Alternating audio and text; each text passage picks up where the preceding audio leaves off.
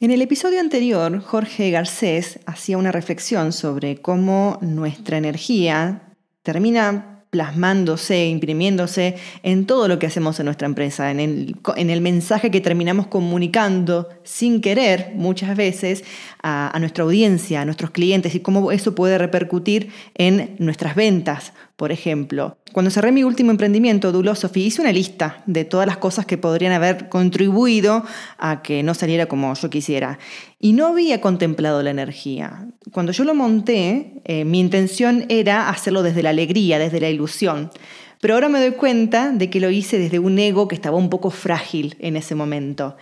Y mm, hace unos días leí el libro de Tony Nadal, Todo se puede entrenar, en donde dice que trabajar la ilusión ha formado siempre desde el inicio eh, una parte primordial de los entrenamientos con, con, su sobrino, con Rafa Nadal, porque dice que si la ilusión no se trabaja, el nivel baja paulatinamente y la pasividad gana terreno. Y te lo leo textualmente. Con ilusión se tiene más éxito. Y esto cae por su propio peso, porque con ilusión se persevera mucho más. La ilusión es un motor que te impulsa a trabajar y a no desfallecer. Y, en el peor de los casos, cuando uno no consigue los objetivos que se ha propuesto, por lo menos ha sido feliz o algo parecido todo el tiempo que lo ha intentado. ¿Y cómo se entrena la ilusión? Bueno, según él, según Tony Nadal, con reflexión y gratitud. Lo que cae ahora entonces por su propio peso es preguntarnos, ¿qué nos hace ilusión de eso que estamos haciendo?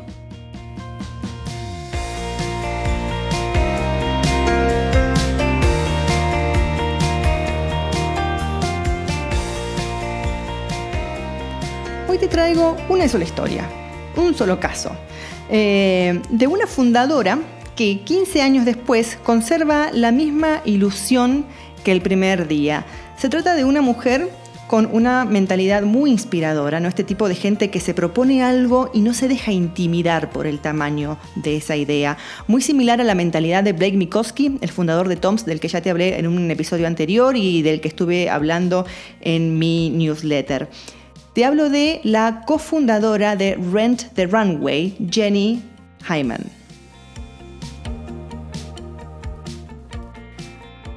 Rent the Runway es un proyecto complejo de crear, aunque no lo parezca, que para que funcione debes dejar contentas a, varias partes y que si al principio no te genera ilusión, directamente no lo haces porque es una monstruosidad de proyecto. A la empresa la conocí en, el reality uh, Next in Fashion, que lo muestran en, en, Netflix, que me encanta, y ella aparece en una colaboración en el último episodio con el ganador y me resultó muy interesante la propuesta. Render Runway, así a secas ¿no? y sin emoción alguna, es una empresa gigante de alquiler de ropa de marcas de lujo para mujeres, que nació en el 2008-2009 cuando todavía no existía nada así para mujeres y, y, hoy cotiza en bolsa de lo grande que es. Parece una idea simple, ¿no? Alquiler de ropa, casi superficial, pero no lo es por la propuesta que plantearon las cofundadoras. Lo que quiero que te lleves de, este episodio es que si nos lo proponemos, todo es posible, o casi todo.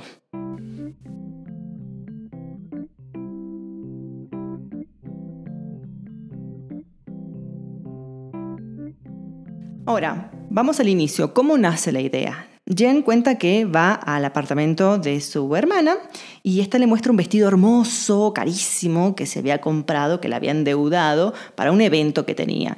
Y, mm, cuando Jen abre su, guardarropas, ve que tenía un montón de vestidos. Y le dice, pero si aquí tienes un montón. Eh, ah, no, no, pero es que ya los usé, ya me han tomado fotos en estos vestidos, entonces ya no, no, no los voy a volver a usar, estos, estos vestidos están muertos. Y entonces ahí pensó, y si pudiéramos tener un armario vivo, ¿no? Un armario en la nube para poder ponernos lo que querramos sin tener que comprarlo. Y se dio cuenta de que la idea, de algún modo, ya existía y se llamaba fast fashion, ¿no? La compra es muy barata, estas son marcas de ropa muy barata, que te las compras porque son muy baratas, las usas dos o tres veces y después, si te he visto, no me acuerdo. Entonces ella piensa, ¿y si pudieras acceder a ropa de muy buena calidad a un precio muy bajo, usarla un par de veces y después, en vez de dejarla olvidada en el armario, devolverla para que otro la use?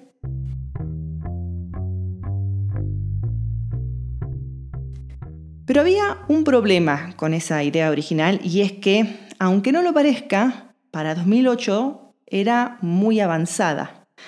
Eh, la economía colaborativa todavía no existía, entonces sería difícil tener tracción y, convencer al público de que la idea era buena. Era un trabajo que iba a ser titánico.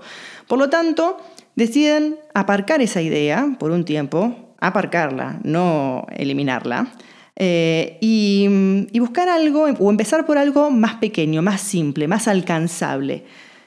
Hacer posible que cualquier mujer pudiese vestir un Oscar de la Renta, por ejemplo, o un Carolina Herrera para ese evento puntual.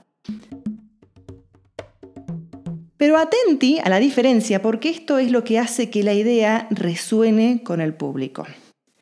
Ellas no buscaban crear una empresa de alquiler de vestidos de lujo. Lo que ellas querían era crear la experiencia cenicienta.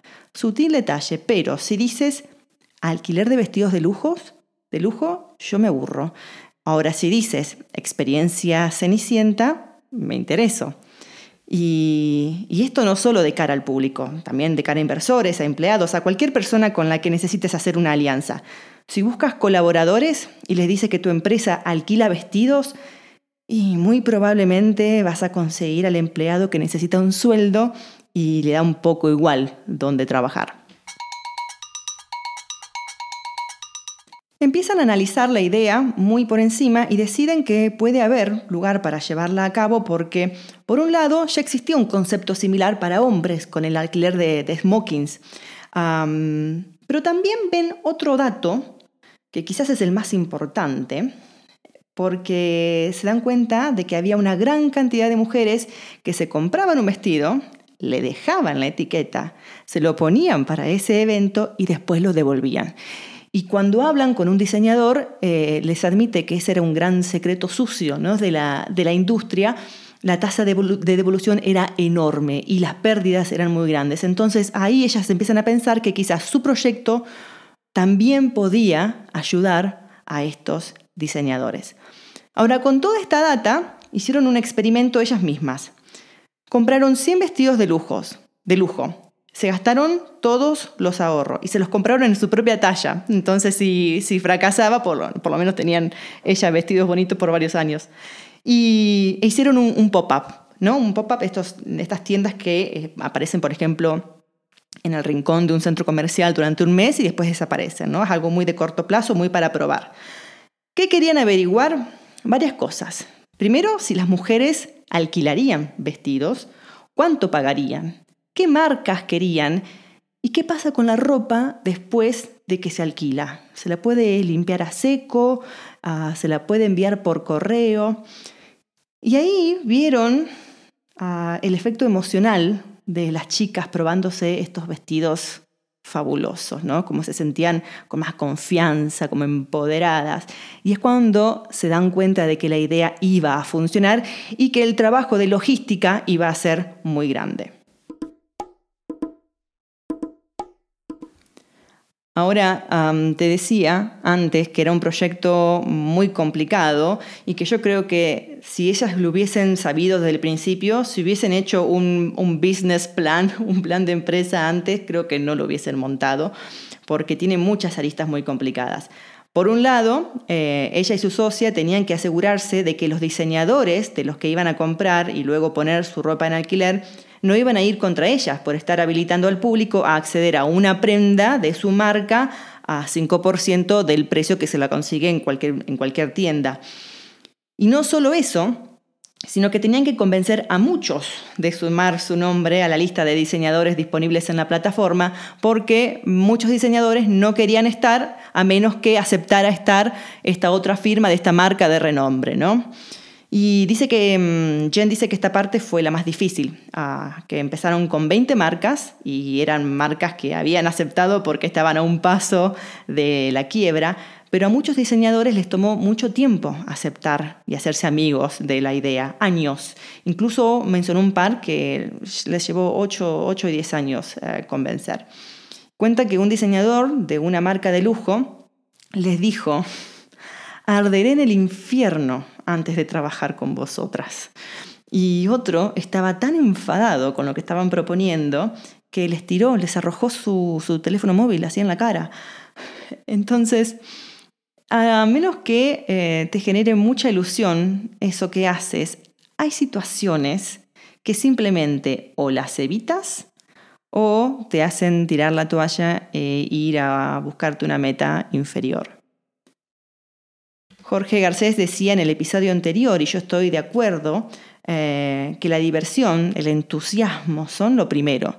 Si eso que estás haciendo o que estás por hacer no te genera entusiasmo, si vas solamente por el dinero, y entonces, amigue, me parece que vas a tener que ir por otro lado.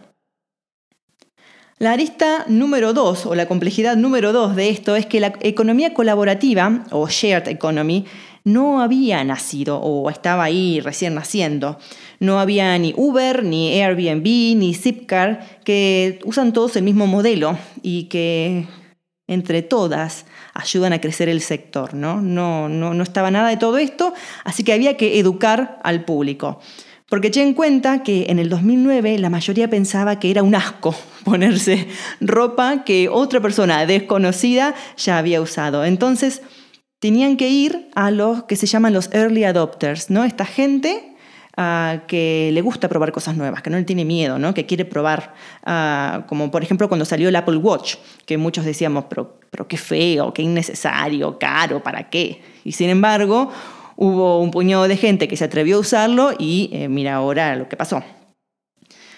Y la tercera arista es que, tenían que conseguir el, el inventario. Y para eso necesitaban cientos de miles de dólares porque consideraban que tener una buena selección era crucial para atraer a las clientas. Por tanto, necesitarían conseguir inversores, ¿no? Estamos hablando de ropa muy cara, un vestido de 2.000 dólares para arriba.